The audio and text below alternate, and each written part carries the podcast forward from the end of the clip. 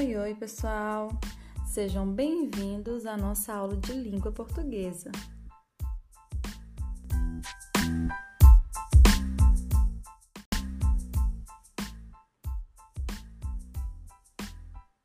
Na aula de hoje, nós veremos a respeito da coerência textual.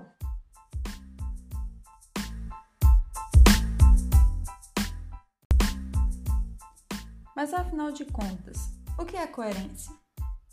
A coerência é quando as ideias do nosso texto elas estão organizadas de uma forma lógica. Dessa forma, o texto ele precisa estar escrito corretamente, as ideias elas precisam estar interligadas e fazendo sentido.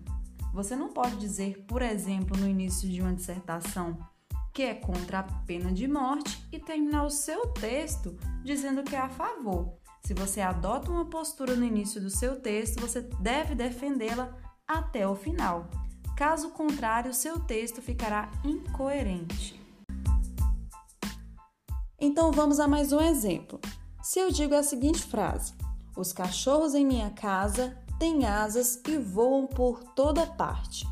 Se essa frase não fizer parte de uma fábula ou um gênero do tipo, eu posso dizer que ela está incoerente. Mas por que, professora? Porque, primeiro, cachorro não voa. Então, como eles vão voar por toda parte? Então, você percebe que, apesar da estrutura da frase com relação a sujeito, verbo e complementos estar correta, ela não faz sentido.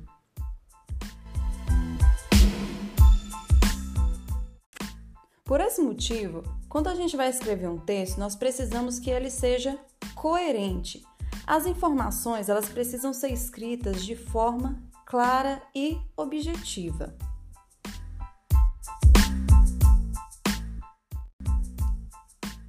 O que vai determinar se o seu texto é coerente ou não é o encadeamento das ideias dentro da estrutura textual. Então você precisa ficar atento aos seguintes elementos que eu vou falar.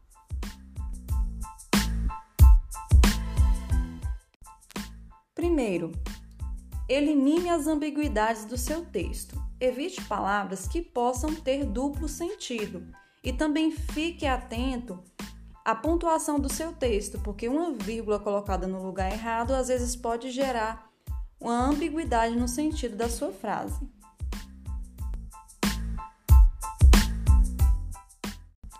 Procure se atentar também para o uso dos conectivos.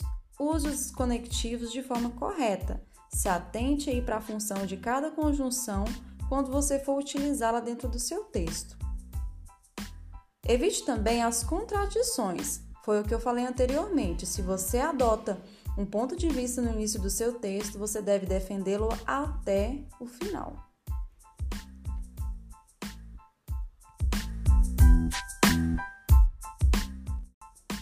Evite também aqueles trechos que são irrelevantes, que são fora do contexto.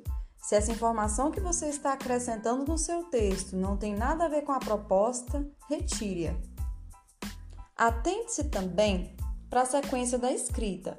As suas ideias devem estar escritas de uma forma lógica. Empregue também no seu texto a variedade adequada da língua e mantenha ela até o final. Não se esqueça também de seguir o gênero textual proposto do início ao fim, se atentando para as características de cada gênero.